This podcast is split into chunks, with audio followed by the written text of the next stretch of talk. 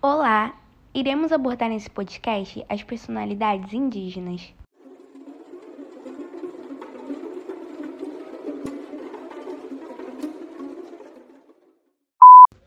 Jaider Esbel. Jaider Esbel é artista visual, escritor, produtor cultural.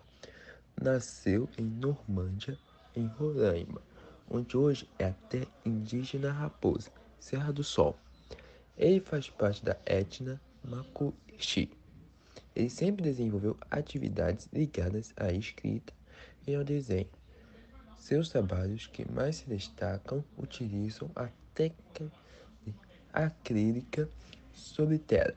Neles estão presentes temáticas como ancestralidade, memória, política global, o ser local, xamanismo visual e poder, dentre outros.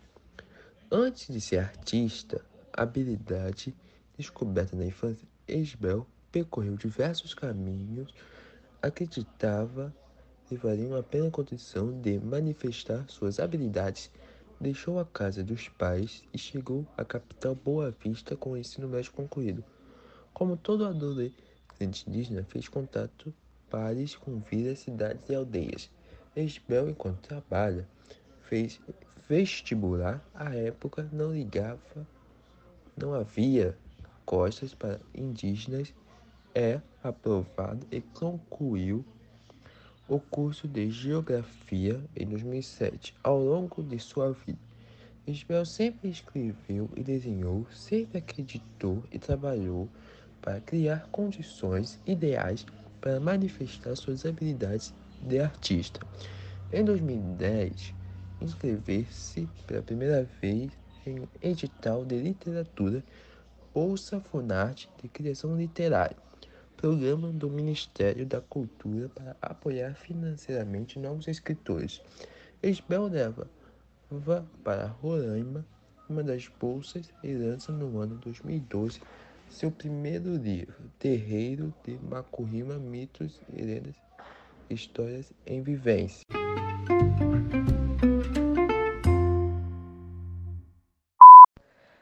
No início, os portugueses acabam confundindo os indígenas com macacos e ficaram com medo, pois eles estavam usando arcos e flechas.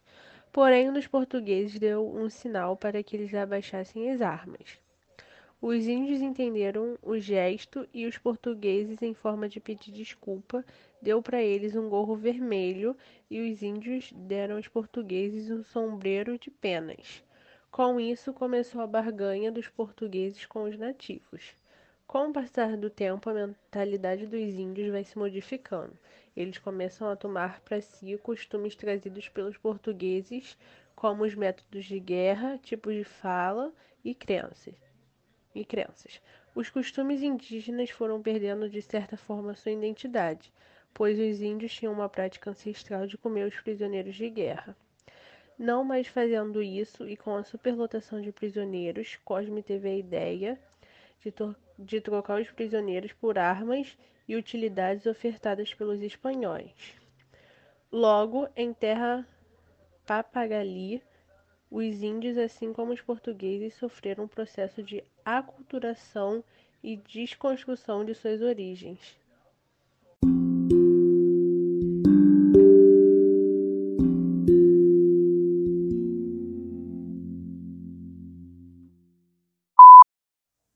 Nos últimos cinco anos, uma importante leva de nomes indígenas vem ganhando espaço. Todos eles, apesar das diferentes etnias, mídias e estéticas, têm um objetivo comum: indigenizar os processos de produção de conhecimento e a noção de arte, revisitando e reescrevendo suas narrativas dentro dessa estrutura criada pelo homem branco. Na literatura e na pintura, o indígena é retratado como selvagem e preguiçoso, um personagem onírico, muito distante, quase uma fada, ironiza Denilson Baniwá, natural da aldeia Dari, em Barcelos. Também à frente da luta pela retomada visual de sua própria narrativa está Edgar, do povo Chacriabá. É bastante comum ver imagens de comunidades indígenas registrada por antropólogos apaixonados, mas visualizar os hábitos, personagens e eventos de uma aldeia pelos olhos de um indígena é uma experiência mais genuína e transformadora, argumenta o artista, conhecido por sua rica fotografia por meio de qual retrata os costumes de sua etnia. Atualmente, esses indivíduos ocupam um espaço na escrita, no desenho, nas artes plásticas, na arte educadora, na pintura, performance, fotografias, na educação, dentre outras. Maine Terena, do povo Terena, região de Aquidauana, Mato Grosso do Sul. Na tribo, todo mundo pinta, mas sempre me interessei por mais objetos, instalações e relação entre arte e tecnologia, explica a artista. Atualmente produzindo O Teu, O Meu, O Nosso, série de depoimentos de suas parentes indígenas sobre a pandemia. É sobre o momento que estamos vivendo, em que é preciso endurecer nosso útero para algumas coisas sem perder a ternura.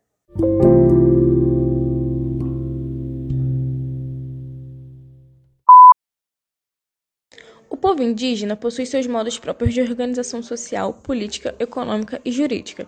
Não existe um modelo único, mesmo em uma comunidade ou povo. Às vezes, há várias formas de organização social, de acordo com as regras de parentesco, famílias extensas e alianças políticas. As organizações tradicionais seguem as orientações e regras de fundamento, de relações e de controle social a partir das tradições de cada povo. Isso permite que tais organizações sejam mais dinâmicas, descentralizadas, transparentes, ágeis e flexíveis. As decisões são tomadas de forma coletiva ou por meio de acordos entre os subgrupos que compõem o povo.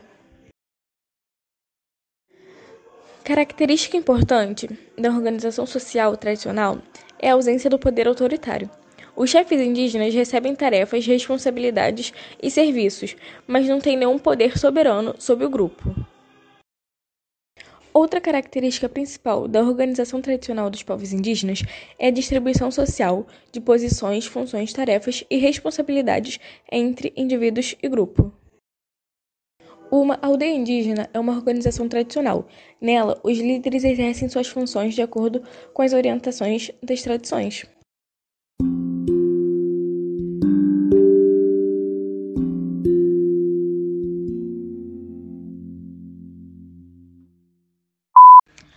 Os povos indígenas ajudam a ampliar a diversidade da fauna e da flora local porque os indígenas têm várias formas únicas de viver e ocupar um lugar.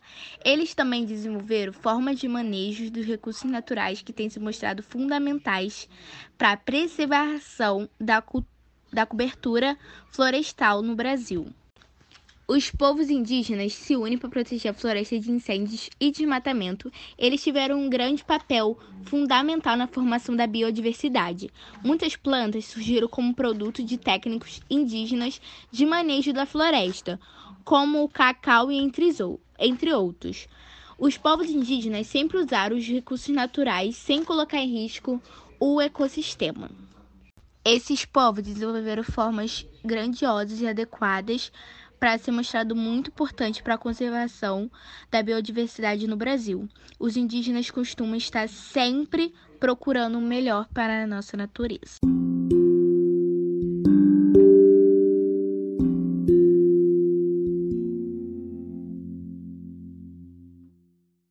As tintas e revestimentos ocupam um lugar proeminente na história cultural da humanidade.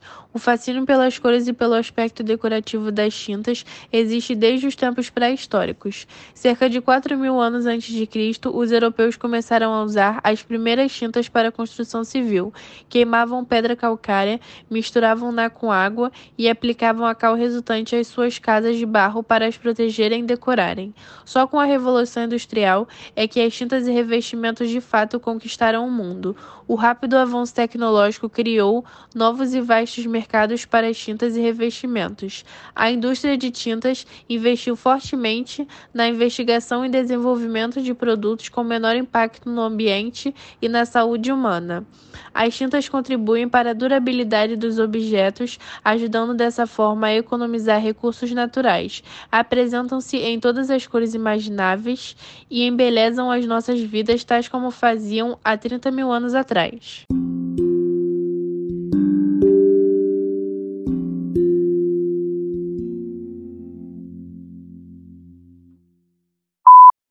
Rosalina Tuyuki é uma ativista guatemalteca que luta por os direitos humanos em Guatemala.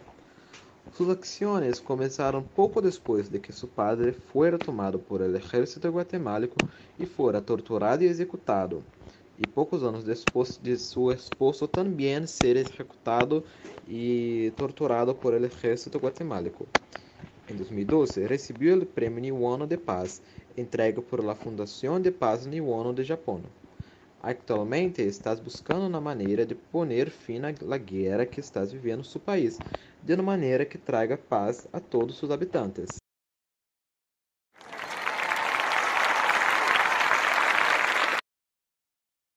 E esse foi o podcast, espero que tenha gostado.